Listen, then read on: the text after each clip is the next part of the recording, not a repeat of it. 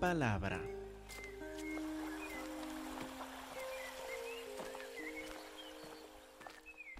Por favor, hermanos, abren sus Biblias a Mateo capítulo 7. Mateo 7, versículo 13. Llegamos ahora al final del Sermón del Monte. Vemos el punto culminante de este mensaje ahora.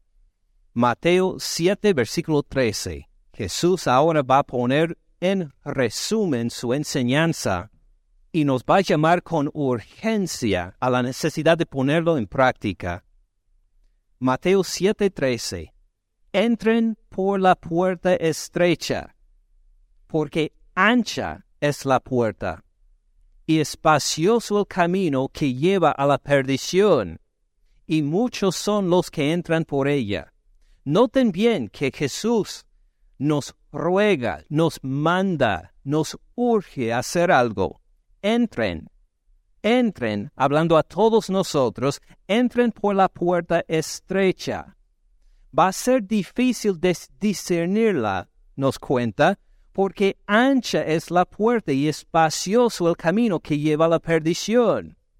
Haciendo la comparación entre la puerta para vida eterna y la puerta para destrucción, ¿cuál escogeríamos nosotros sin el Espíritu Santo, sin el Señor Jesucristo, simplemente por nuestra propia opinión, cuál de las dos puertas escogeríamos? Escogeríamos la puerta ancha y el camino espacioso, porque según nuestra forma de ver, esto sería la puerta más lógica, el que debemos escoger. Entonces, Dios nos da la advertencia, nos señala con anticipación, entren por la puerta estrecha. Va a ser una puerta difícil de encontrar. Ancha es la puerta, espacioso el camino que lleva a la perdición. ¿Y cuántos son los que entran por ella? Muchos, muchos van a escoger el camino equivocado. Van a entrar por la puerta equivocada pensando que andan bien. Es decir, si uno llegara a ver y entrevistar a la gente en el camino espacioso y les preguntaría, ¿a dónde va este camino? Todos ellos, sin faltar uno, diría, va para la vida eterna. Sí, este camino espacioso va para la vida eterna, así dirían cada uno de ellos, andan engañados en este camino. Jesús lo reconoce y nos advierte con anticipación, no lo sigan, no vayan en este camino espacioso. Cualquier de ellos le va a decir que va a la vida eterna y están equivocados, va a la perdición. Porque nos asegura en versículo 14, es porque estrecha es la puerta, angosto el camino que lleva a la vida. ¿Y cuántos son los que la hallan? Pocos, pocos son los que la hallan, dice. Entonces, en escoger la puerta correcta, en caminar por el camino correcto, ¿lo vamos a poder hacer por una encuesta a toda la gente? ¿Sí? ¿Qué opinas tú sobre cómo llegar a la vida eterna? ¿Y qué opinas tú? Y luego dar un resumen de todas las respuestas a decir que esta es la puerta correcta para entrar a la vida eterna, ¿así la podemos hacer? No, al contrario. Si lo hacemos así, podemos asegurarnos que hemos encontrado la puerta falsa. Porque dice que muchos son los que entran por la puerta incorrecta y terminan en la perdición. Pocos son los que hallan la puerta correcta porque estrecha es la puerta, no parece obvia. Angosto el camino, es difícil llegar ahí, que lleva a la vida, a la vida eterna, a la vida aprobada por Dios. ¿Cómo vamos a encontrar esta puerta? ¿Cómo vamos a poder asegurar que estamos en el camino correcto? Pues Jesús nos cuenta que algunos van a intentar guiarnos Y habla de algunos de ellos en el versículo 15. Guárdense de los falsos profetas. Tengan cuidado de los falsos profetas que van a querer hacer estos falsos profetas que amenazan a nosotros. Nos va a querer llevar por la puerta ancha y por el camino espacioso. Van a llegar falsos profetas que se van a ofrecer como guías, aún se van a imponer como guías, pero que nos van a guiar por el camino incorrecto para la perdición. Guárdense de los falsos profetas. Entonces uno dirá tal vez, muy bien, no los voy a buscar. No voy a buscar ningún falso profeta y así voy a estar protegido. Buena idea, ¿verdad? Pero lea el resto del versículo. Guárdense de los falsos profetas que vienen a ustedes. Ellos te buscan a ti. No importa si usted quiere evitarlos a todos, estos falsos profetas te van a buscar, te van a acechar. Guárdense de los falsos profetas que vienen a ustedes con vestidos de ovejas. Por fuera parecen bien, por fuera parecen verdaderos profetas. Por fuera parecen los a, a quienes uno debe seguir para el camino correcto pero dice que por dentro, ¿cómo son? Lobos, lobos rapaces, lobos que te van a atacar sin misericordia, sin piedad, lobos que te van a despedazar espiritualmente, guárdense de ellos. Entonces noten la urgencia. Nos cuenta Jesús en versículos 13 y 14 que va a ser difícil encontrar el camino correcto. Va a ser difícil encontrar la puerta correcta, porque por nuestra lógica vamos a querer seguir el corriente de muchos y vamos a terminar en la perdición entonces. Necesitamos que alguien nos guíe, pero tengan mucho cuidado porque hay falsos profetas que de fuera parecen ovejas, pero en realidad en su interior están por despedazar a uno. Guárdense de ellos. Bastante urgente, hasta casi amenazante parecen estos versículos. ¿Cómo vamos a poder distinguir a los falsos profetas? Si alguien llega a la puerta de mi casa y toca ahí, ¿cómo voy a saber si es un profeta verdadero que me quiere guiar en el camino correcto o si es falso?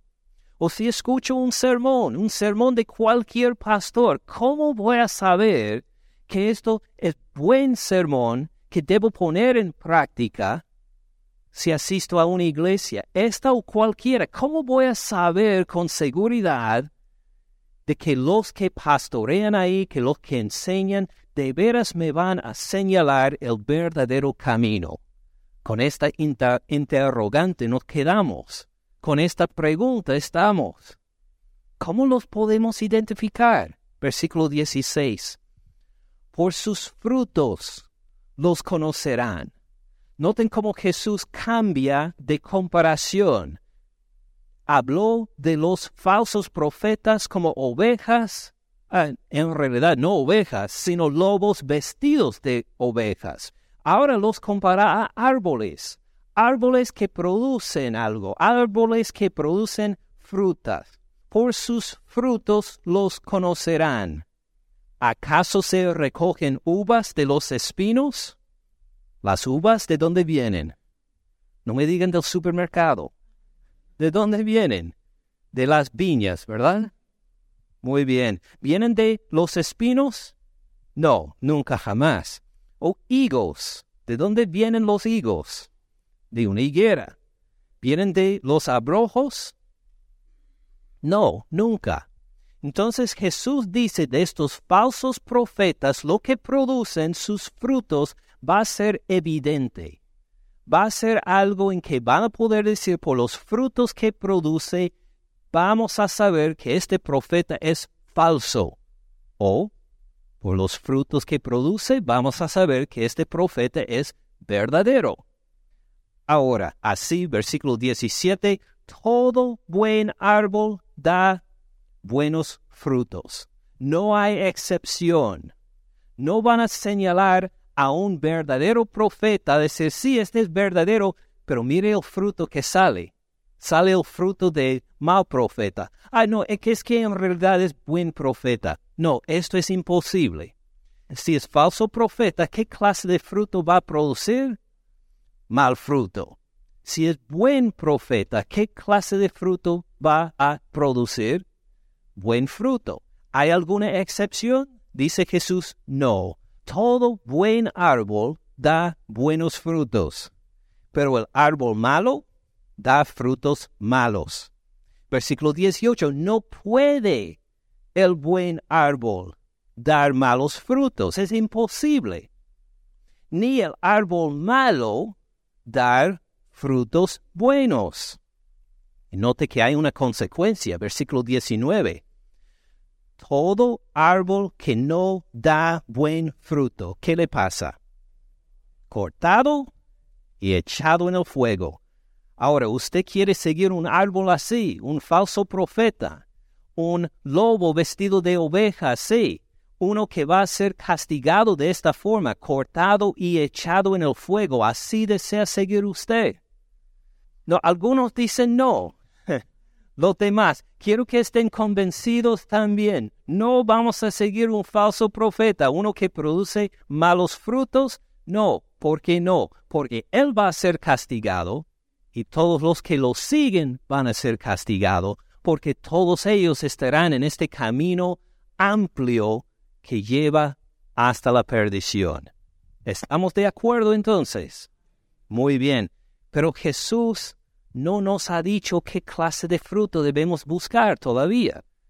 Hasta el momento sabemos que hay dos puertas, dos caminos, dos clases de árbol y que no debemos seguir los falsos profetas porque ellos nos van a guiar en el camino incorrecto y tenemos que protegernos porque ellos hasta nos van a buscar. Pero ¿qué clase de fruto buscamos? Pues nos asegura en versículo 20, así que por sus frutos los conocerán. ¿Qué frutos? ¿Qué vamos a buscar en ellos? Podemos decir, podemos empezar con lo más básico es decir, si uno conoce a Cristo Jesús como su único Señor y Salvador, en lo más básico le llama Señor a Jesús, ¿verdad? Uno dice que es Jesús el que reina, Jesús el que gobierna, Jesús es el Señor. Esto sería un dicho de un verdadero cristiano. Podemos volver a acordarnos con un dedo en Mateo 7. Vuelvan a ver Romanos capítulo 10. Romanos 10, versículo 8, dice, ¿Mas qué dice? Cerca de ti está la palabra, en tu boca, en tu corazón. Esta es la palabra de fe que predicamos. ¿Cómo predicamos? ¿Cómo enseñamos? ¿Cómo comunicamos a los demás la fe en que creemos para salvación?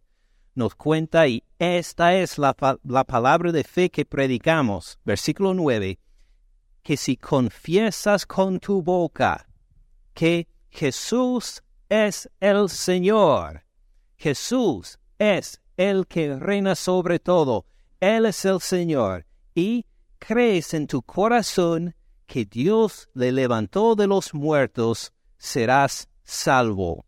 Porque con el corazón se cree para justicia, pero con la boca se confiesa para salvación ahí tenemos buena evidencia en que podemos decir que sí, si uno declara que Jesús es el Señor, esta persona es salvo. Ahora, si uno es buen profeta, ¿diría que Jesús es el Señor? Claro, un buen profeta va a decir que Jesús es el Señor. Creo que un buen profeta no va a decir Jesús no es el Señor, ¿verdad? No va a negar esto, sino que un buen profeta diría Jesús es el Señor. Así damos evidencia de que somos salvos. Pero noten que requiere algo declarado con la boca y algo del corazón también, que cree de corazón que Cristo Jesús murió por nuestros pecados en la cruz, que resucitó de los muertos, que es el que reina, el que vuelve, en Él tenemos nuestra justicia. Ahora, volvamos a Mateo capítulo 7, versículo 21. Mientras vuelven a 7.21, acuérdense, dos puertas, dos caminos, falsos profetas que nos llevan por el camino equivocado. ¿Cómo lo vamos a poder identificar como falsos profetas? Jesús nos asegura, por sus frutos los conocerán. Preguntamos, ¿qué frutos? ¿Qué frutos van a dar? Si uno dice Jesús es el Señor, seguramente sería buen profeta, pero vamos a ver en 7.21 que este no es el fruto que buscamos.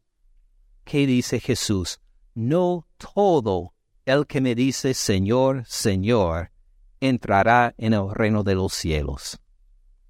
Es decir, un falso profeta aún puede decir que Jesús es el Señor. Claro que un buen profeta va a decir Jesús es el Señor pero también un falso profeta vestido de oveja, aunque es de lobo de dentro, puede decir también Jesús es el Señor.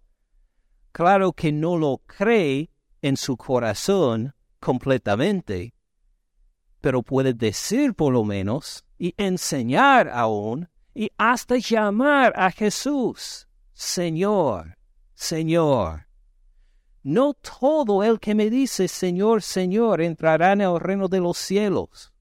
Entonces, ¿qué nos dice de este fruto que tenemos que buscar? Claro que vamos a evaluar lo que dice, pero hasta nos puede engañar por sus palabras. Hasta puede decir a Jesús, Señor, Señor, y decir mentira cuando lo dice porque no todo el que me dice Señor, Señor entrará en el reino de los cielos, sino quién? El que hace la voluntad de mi Padre que está en los cielos.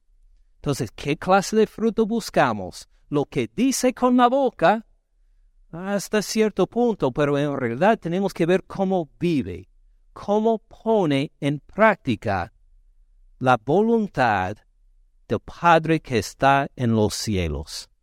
Ahora, hemos visto, para resumir otra vez, dos puertas, dos caminos, uno que va a la perdición, otro que va a la vida. Varios van a querer guiarnos en estos caminos, pero tenemos que guardarnos de los falsos profetas que nos buscan a nosotros, aun si nosotros no los buscamos a ellos. ¿Cómo los vamos a identificar? Por su fruto. Ahora, ¿qué clase de fruto? Tienen que poner en práctica lo que el Padre Celestial quiere. Vamos a ver más que lo que dicen. Pueden decir Señor, Señor. Tenemos que ver si ponen en práctica la voluntad del Padre de Jesús que está en los cielos. Pero nos queda con una pregunta todavía. ¿Qué es la voluntad del Padre que está en los cielos? ¿Qué es? Ahora entendemos que es una acción, no es solo lo que dicen, pero ¿qué es? ¿Qué acciones buscamos? Vamos a seguir leyendo. Tal vez decimos, uno que sigue a Jesús va a hacer las obras de Jesús. ¿Qué obras hizo Jesús? Sanó a la gente, enseñó, hizo milagros, echó fuera los demonios. ¿Estas son malas cosas? No, al contrario, son buenas cosas. Si alguien padece de una enfermedad y alguien llega a hablar sobre esta persona o orar por él y se sana milagrosamente, esto es una bendición. Gloria a Dios por eso. Si uno es endemoniado, si tiene un demonio dentro y alguien ora por esta persona y se le sale el demonio, esta persona se queda libre de esta opresión, Gloria a Dios, esto es algo bueno. Seguramente estas son las obras por las cuales podemos evaluar si uno es verdadero profeta o falso profeta, ¿verdad? Ah, vamos a ver qué dice Jesús. Versículo 22. Muchos me dirán en aquel día, ¿cuántos? Muchos, muchos me dirán en aquel día, Señor, Señor. Otra vez, noten, que hablan a Jesús con el título correcto. Le llaman Señor, Él es Señor. Muchos me dirán aquel día, Señor, Señor, ¿no profetizamos en tu nombre? Fíjense que profetizaron, comunicaron la palabra de Dios. ¿En nombre de quién? En nombre de Jesús. Profetizamos en tu nombre. Y en tu nombre echamos fuera demonios. ¿Es que echaron fuera demonios en su propio nombre o para exaltarse a sí mismo, para levantar su propio ministerio? No, lo hicieron en el nombre de Jesús. Y en tu nombre hicimos muchos milagros. Noten, tres veces en este versículo repite, en tu nombre, en tu nombre, en tu nombre. ¿Y qué hicieron? Cosas buenas profetizaron en su nombre, echaron fuera demonios en su nombre, hicieron no solo un milagrito de aquí y allá, hicimos muchos milagros en el nombre de Jesús. Impresionante, seguramente este es el fruto que identifica un verdadero profeta, ¿verdad?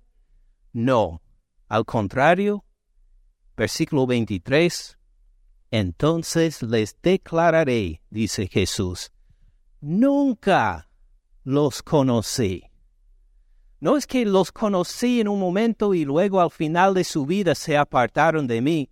Dice Jesús, nunca, nunca jamás, aun cuando profetizaron en mi nombre, aun cuando me llamaron Jesús, aun cuando hicieron sus muchos milagros, nunca los conocí. Y no solo declara el desconocer a estas personas, fíjense en el resto del versículo 23. Apártense de mí, hacedores de maldad.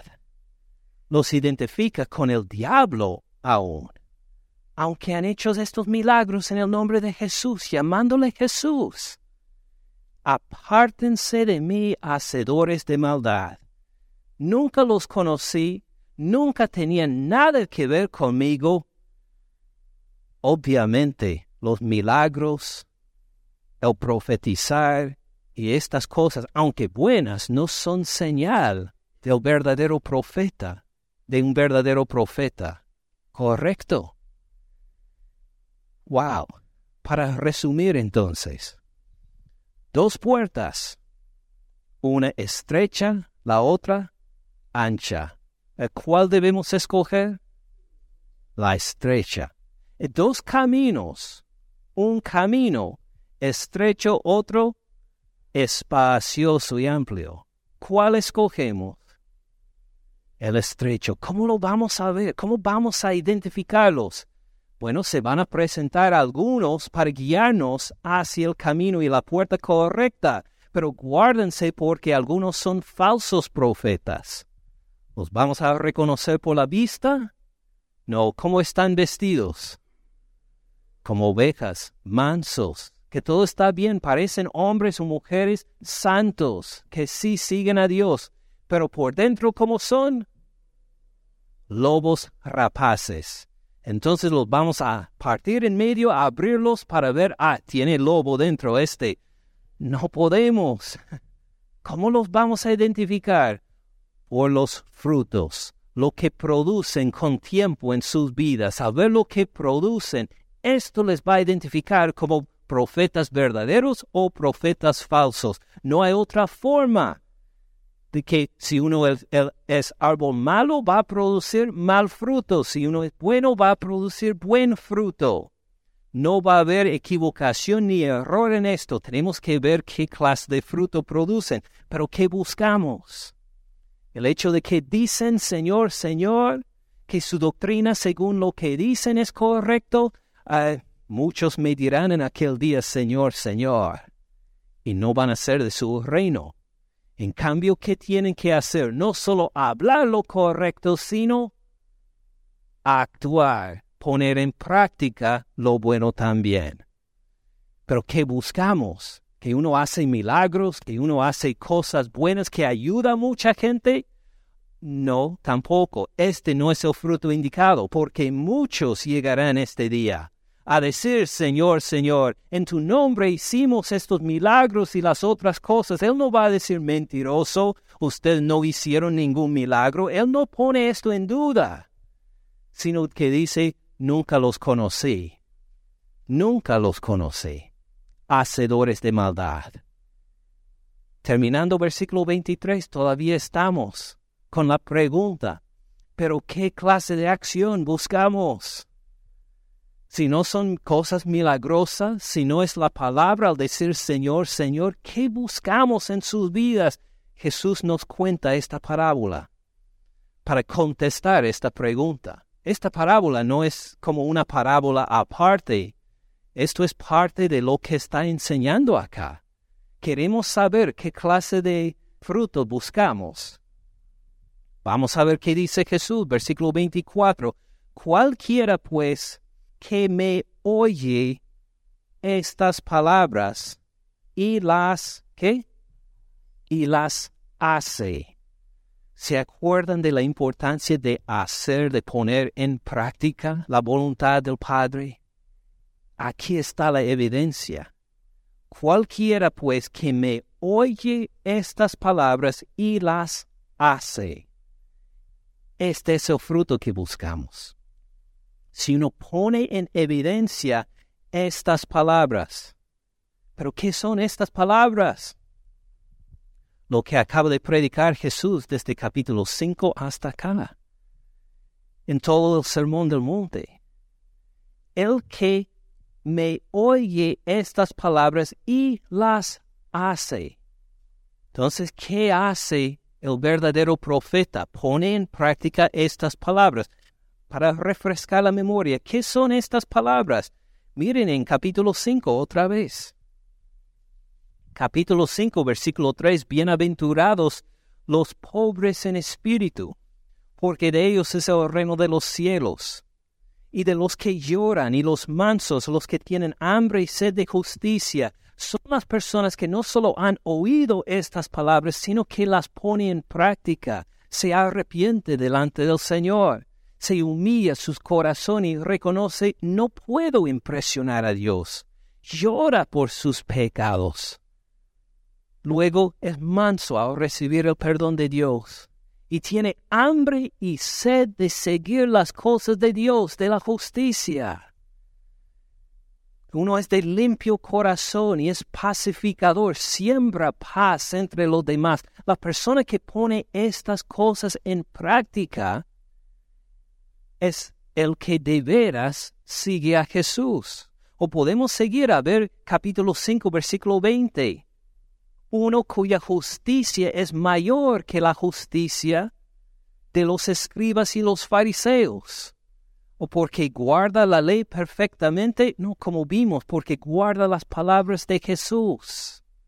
¿Qué clase de palabras de Jesús? Pues como él sigue diciendo en versículo 21, 22, 23, que uno que ni se enoja con su hermano, sino que busca la forma de reconciliar su relación.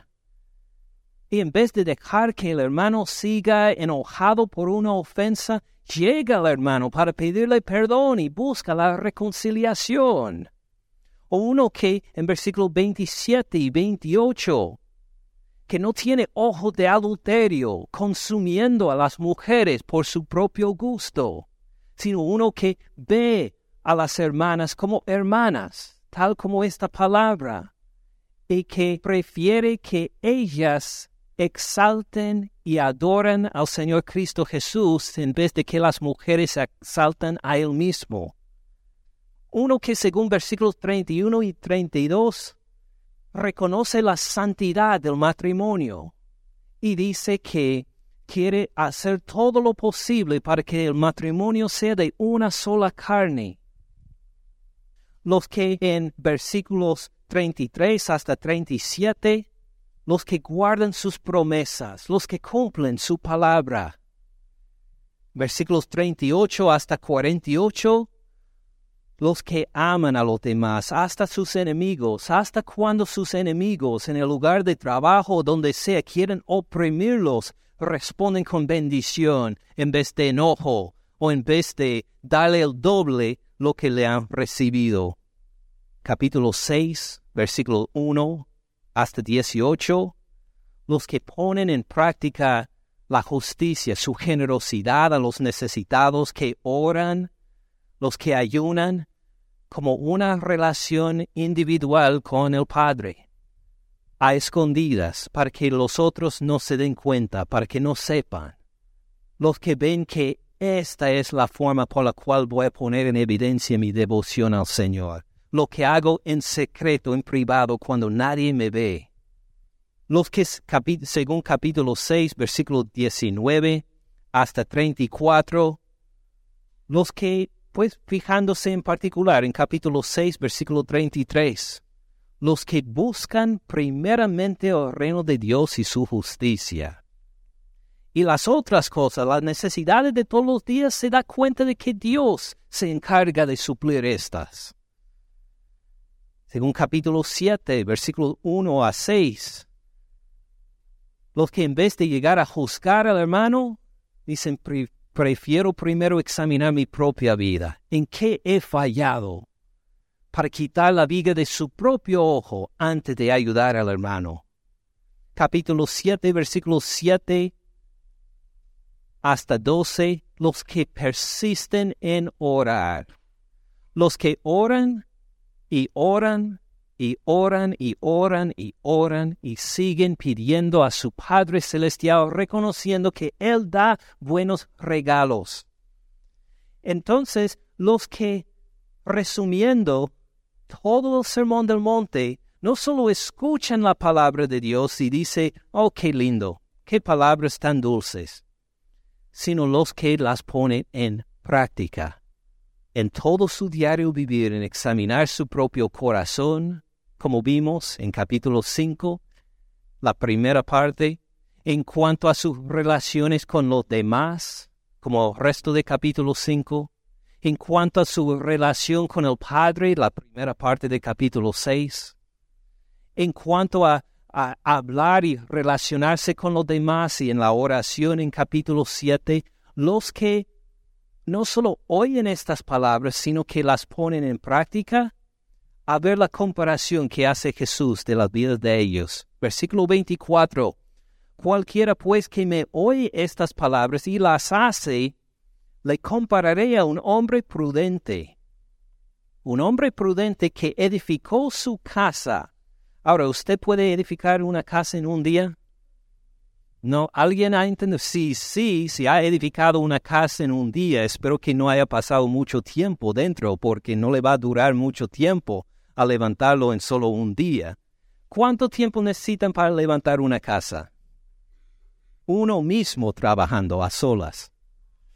Uf, años, sí. Sí, para ampliarla aún más. años se va a necesitar. Entonces, cuando Jesús hace esta comparación, está hablando de alguien que un día tomó una decisión y ya no, le compararé a un hombre prudente que edificó su casa, que no solo tiene una noche en el Señor, sino que pasa años sirviendo al Señor, obedeciendo su palabra. Cualquiera pues que me oye estas palabras y las hace, le compararé a un hombre prudente que edificó su casa y sobre qué la edificó sobre la roca, sobre la roca edificó.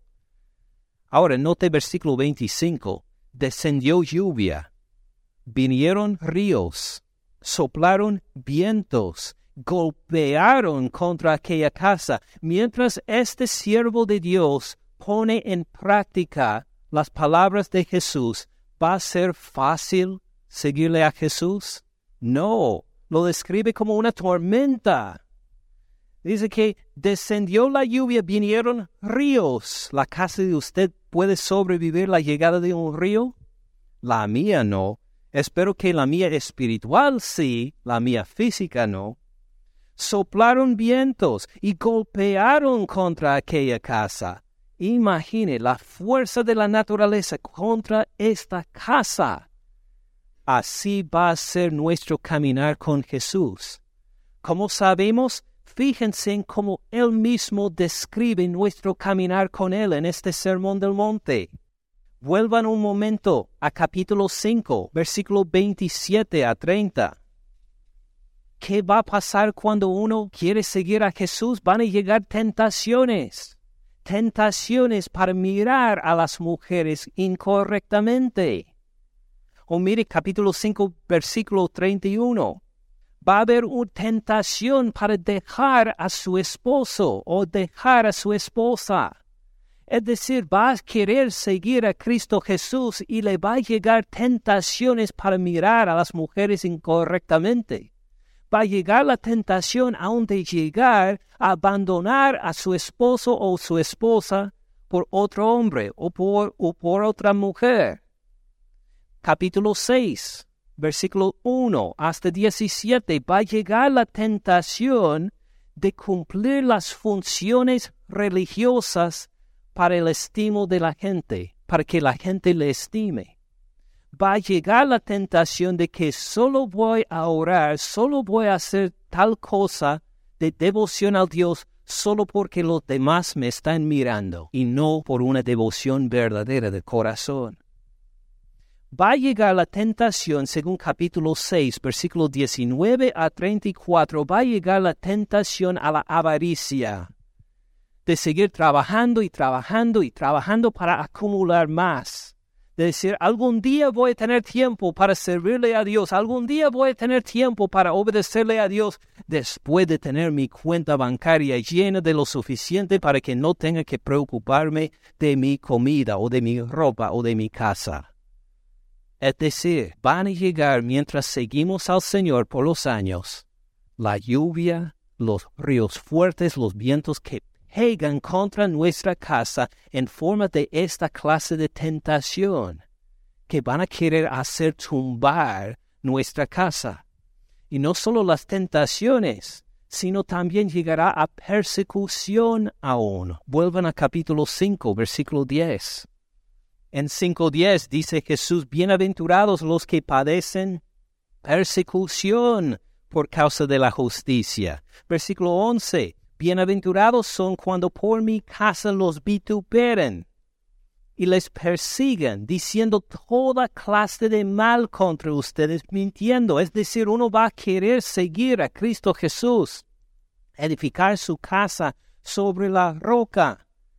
Y va a haber gente que miente sobre usted, que lo rechaza, que lo persigue, que habla con todos sus familiares de todas las malas cosas que ha hecho que le va a insultar. Fíjense hasta en capítulo 7, versículo 6. Puede ser que uno llega con deseo de compartir perlas, la palabra de Dios. Hay gente que en realidad son como, son como perros o cerdos que hasta le pueden despedazar a uno. Es decir, uno va a querer edificar su vida de acuerdo con Cristo Jesús de repente van a llegar tentaciones, van a llegar persecuciones y grandes frustraciones también. ¿Por qué? Porque también habla no solo de, de los hermanos, sino de otros como los hipócritas en capítulo 6. Ellos parecen hacer lo bueno también. Ellos oran también, eh, ayunan también, reparten a los necesitados también, pero son hipócritas. Para ellos la religión es un espectáculo hecho delante de la gente. Ellos tienen el deporte de criticar a los demás, como capítulo 7. Y mientras uno edifica su casa en Cristo Jesús, se va a enfrentar con el ejemplo de estos hipócritas y le va a desanimar también va a haber gentiles, como hay en capítulo 6, que también, aunque no conocen a Dios, hacen cosas buenas para Dios, pero lo hacen en ignorancia. Va a haber hasta gente para engañarle, como los falsos profetas de capítulo 7 gente en quien uno confiaba que sí le iba, a enseñar o aconsejar o ayudar en cuanto a la palabra de Dios, pero resulta al final que no nada más le han engañado.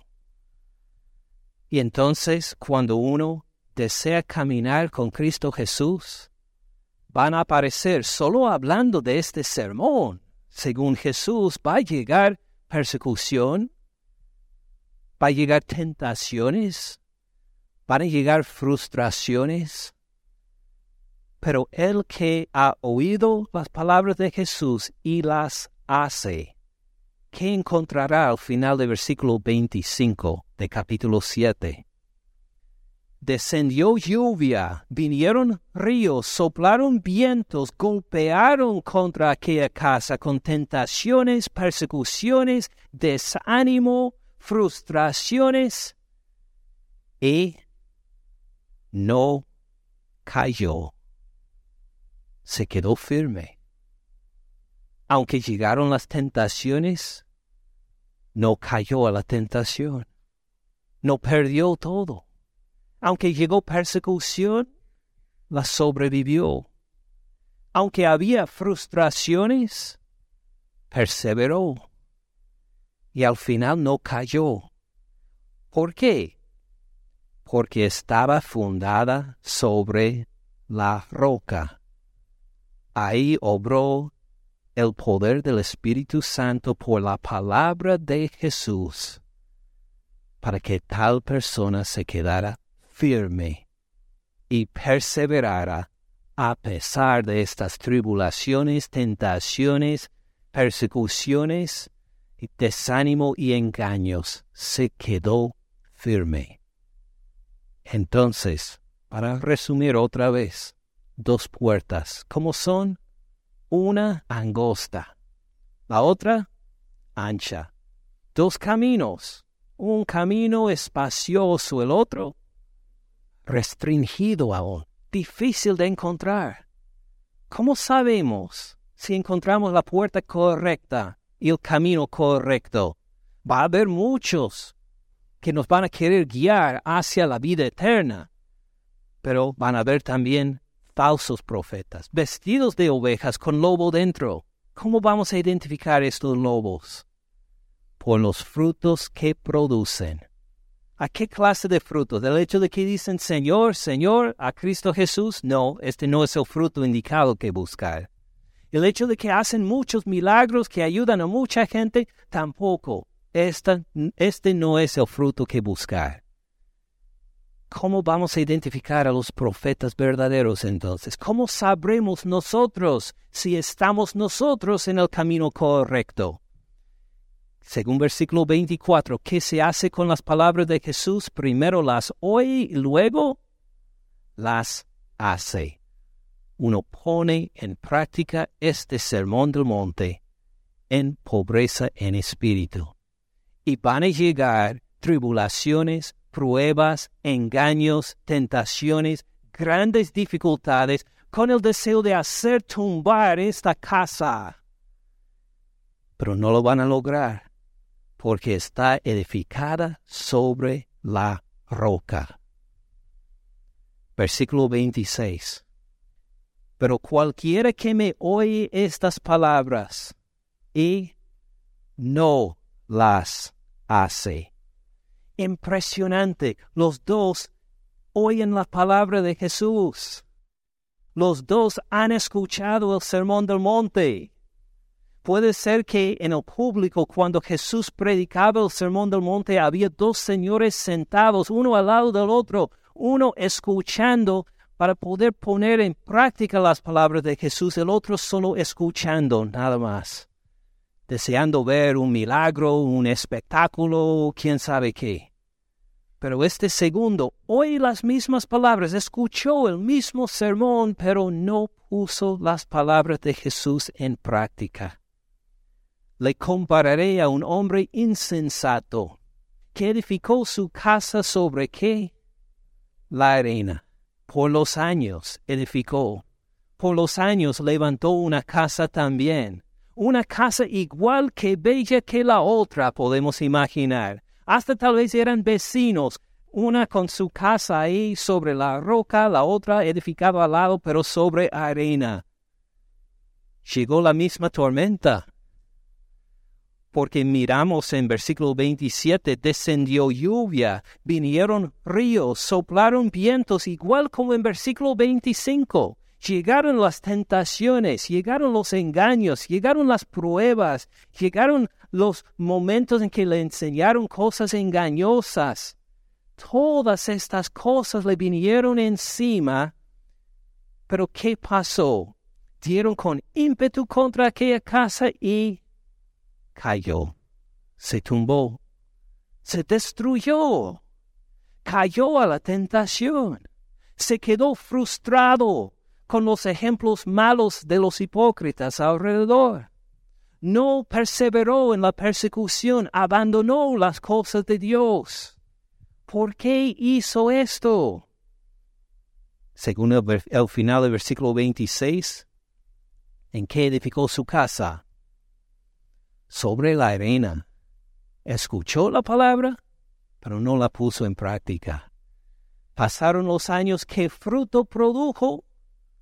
No buen fruto, sino mal fruto. Y fue grande su ruina. Claro que este señor cuando empezó a edificar la casa, no pensó, algún día mi casa se va a quedar en ruinas. No habría empezado el proyecto. Pensó que hacía bien. Oyó las palabras de Jesús. Tal vez hasta memorizó y pudo repetir las palabras de Jesús. Reconoce las palabras de Jesús. Pero ¿qué le faltó? No las puso en práctica. Y por eso edificó sobre la arena y al final de los años que pasó encontró que todo cayó y fue grande su ruina. Entonces, para identificar a profetas verdaderos, ¿qué tenemos que mirar? No solo el hecho de que dicen Señor, Señor, no solo el hecho de que dicen las cosas correctas doctrinalmente, no solo el hecho de que hacen grandes milagros, sino si ponen en práctica las palabras de Jesús o no. De este sermón del monte. Hasta escuchará algunos que enseñan sobre el sermón del monte que les va a decir, esto no hay que poner en atención. Esto es solo para los judíos en la época de la gran tribulación. Así enseñan algunos. O les va a decir que esto simplemente es para llevarnos al arrepentimiento nada más.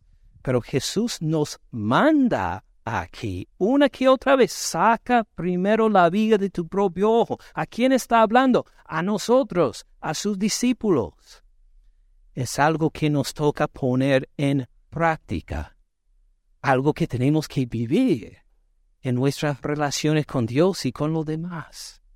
Y si, con tiempo, con fe en Cristo Jesús, ponemos en práctica lo que nos manda, ¿qué clase de fruto va a producir cuando llega la tormenta, cuando llegan las tentaciones, cuando llega el desánimo, cuando llega la depresión, cuando llega la tribulación que decimos que no podemos salir adelante, ¿qué va a pasar en nuestra casa? Si obedecemos las palabras de Jesús, se va a quedar firme. Y cuando pase la tormenta, ¿qué se va a poner en evidencia? Ah, está verificada sobre la roca. Gloria a Dios. Gloria a Dios. Si nada más escuchamos la palabra y no la ponemos en práctica, ¿qué pasa? Pasan los años, edificamos también igual, pero llega la tormenta, se cae todo. Todo es arruinada. Fue una pérdida total, una pérdida completa. Todo porque no es que no conoció la palabra, no la puso en práctica. Por eso, no solo para los para identificar a los falsos profetas, sino para identificarnos a nosotros, a cada uno de nosotros delante de Dios. ¿Qué tenemos que hacer? No solo escuchar la palabra, sino ponerla en práctica por años, perseverando lo que sean las dificultades, lo que sean las tormentas, para demostrar que mi casa fue edificada sobre la roca, escuchando y poniendo en práctica las palabras de mi Señor. Con esto nos quedamos con la pregunta, ¿qué vamos a hacer con las palabras de Jesús en el Sermón del Monte que hemos estudiado ahora por un mes? ¿Qué vamos a hacer con estas palabras? Oremos, hermanos. Señor Jesús, gracias por tu palabra. Y te damos las gracias, Señor, sabiendo que también tu palabra es muy peligrosa.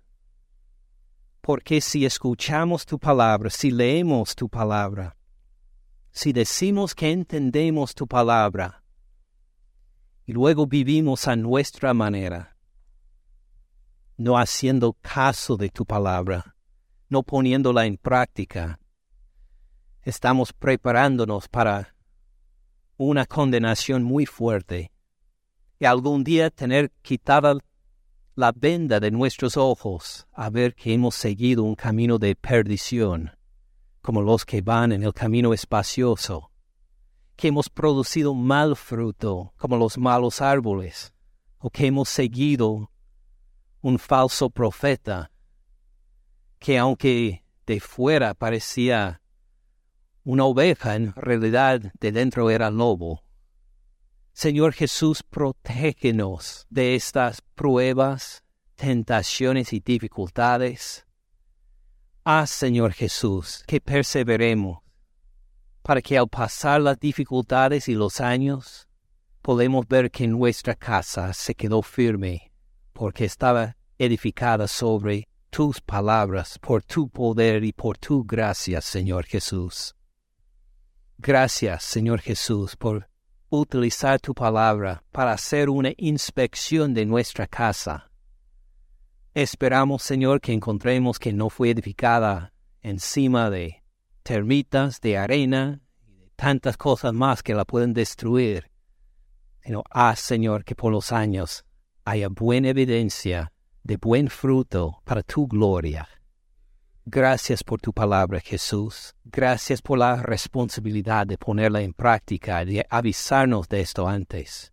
Gracias por tu gracia y gran amor que nos empodera, que nos da poder para vivir de una forma que solos no podemos.